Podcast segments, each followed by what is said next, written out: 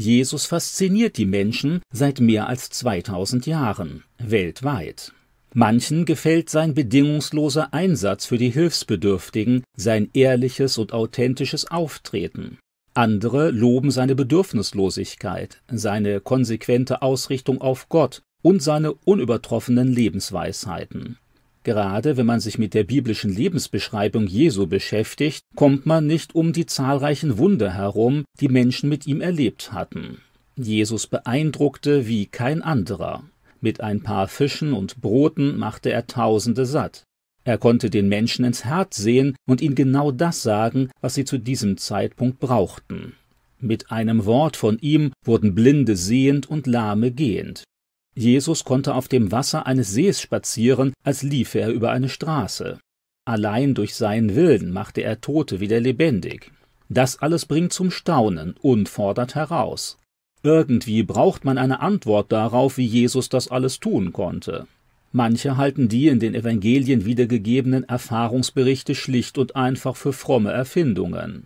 Wirkliche Belege für eine solche Interpretation gibt es allerdings nicht. Aus dieser Deutung spricht vor allem ein tiefer Zweifel.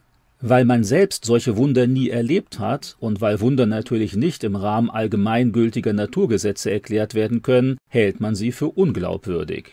Wunder sind für den einen Realität, für den anderen sind sie reine Einbildung. Tatsächlich hat man mit Wundern verschiedene Probleme. Sie lassen sich weder exakt vorhersagen noch bewusst hervorrufen. Wunder sträuben sich gegen eine rein innerweltliche Deutung und können allein mit der Erkenntnis der Naturgesetze nicht erklärt werden. Sie finden zumeist auch nicht im Labor statt, so dass gleich ein möglichst vollständiges Beobachtungsprotokoll vorliegt. Ihrem Wesen nach kommen Wunder nur verhältnismäßig selten vor und widersprechen alltäglichen Erfahrungen. Eines der stärksten von Jesus bewirkten Wunder ist die grundlegende und dauerhafte Veränderung eines Menschen.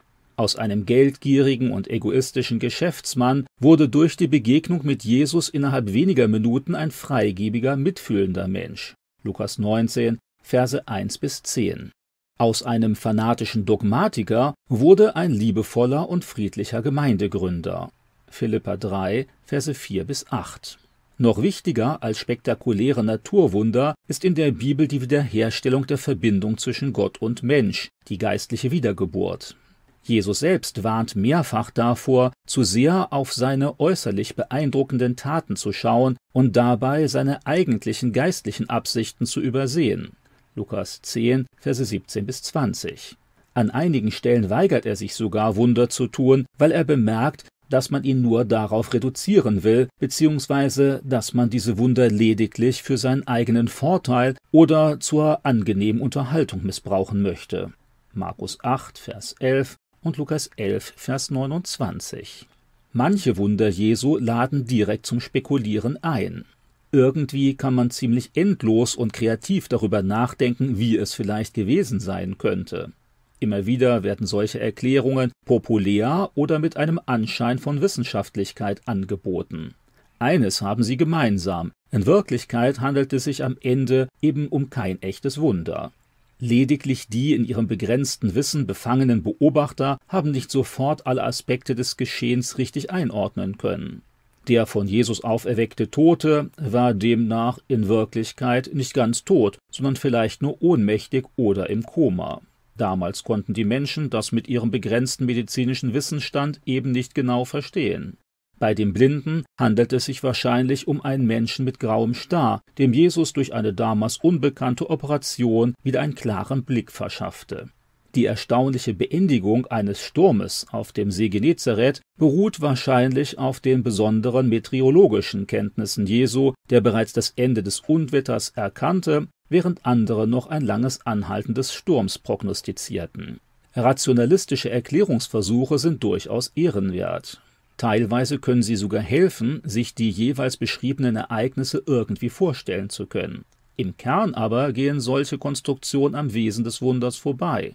Ein Wunder bedeutet, dass Gott den Menschen zum Staunen bringen will, dass er ihm seine Macht plastisch vor Augen führt und dass er dabei auch noch die Relativität fester Naturgesetze demonstriert. Wunder zeigen deutlich, dass Jesus mehr war als ein normaler Mensch. Deshalb wurde schon im Alten Testament angekündigt, dass der besondere Bote, der die Trennung zu Gott endgültig überwinden würde, durch außergewöhnliche Wunder beglaubigt werden sollte. Genau das tat Jesus dann während seines irdischen Lebens. Jesaja 35, Verse 5 und 6, Kapitel 61, Vers 1 und Lukas 7, Vers 22. Gerade die theologischen Spezialisten der damaligen Zeit erkannten das auch ganz klar.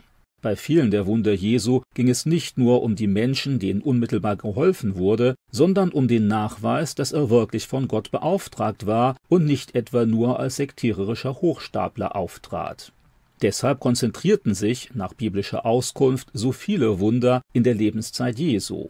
Nie vorher oder später war Ähnliches zu beobachten. Weder damals noch heute konnte irgendjemand Jesus dazu zwingen, ein Wunder zu tun, das zu machen, was man sich so dringend von ihm wünschte. Zwar konnten die Menschen Jesus freundlich bitten, sich um ihr Anliegen zu kümmern, ob und wie er dann reagierte, das hatten die Menschen dann aber nicht mehr in der Hand.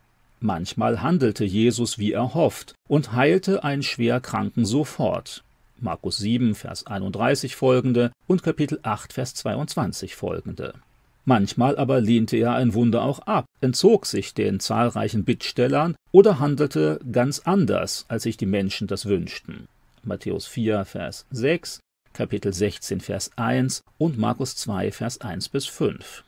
Nur magisch denkende Personen hoffen auch heute noch, Jesus mit irgendeiner Methode in den Griff zu bekommen durch die richtige Formulierung, einen besonders starken Glauben oder das Versprechen einer religiösen Leistung versuchen sie Jesus zu zwingen, das zu machen, was sie von ihm erwarten. Jesus aber ist souverän und frei in seinen Entscheidungen und auch in seinen Wundern. Der glaubende Mensch muss sich ganz auf ihn einlassen, seiner Entscheidung vertrauen, auch wenn sie nicht den eigenen Wünschen entspricht. Dieses tiefe Vertrauen zu Jesus ist der Kern des christlichen Glaubens, nicht das Erleben möglichst zahlreicher Wunder. Johannes 12, Vers 37. Jesus kann natürlich auch heute noch Wunder tun und gelegentlich macht er das auch. Wunder können aber eben durch keine magischen Praktiken erzwungen werden, weder durch besonders inniges Bitten noch durch Verhandlungen oder Bestechungen, beziehungsweise durch eine außerordentlich feste Einbildung.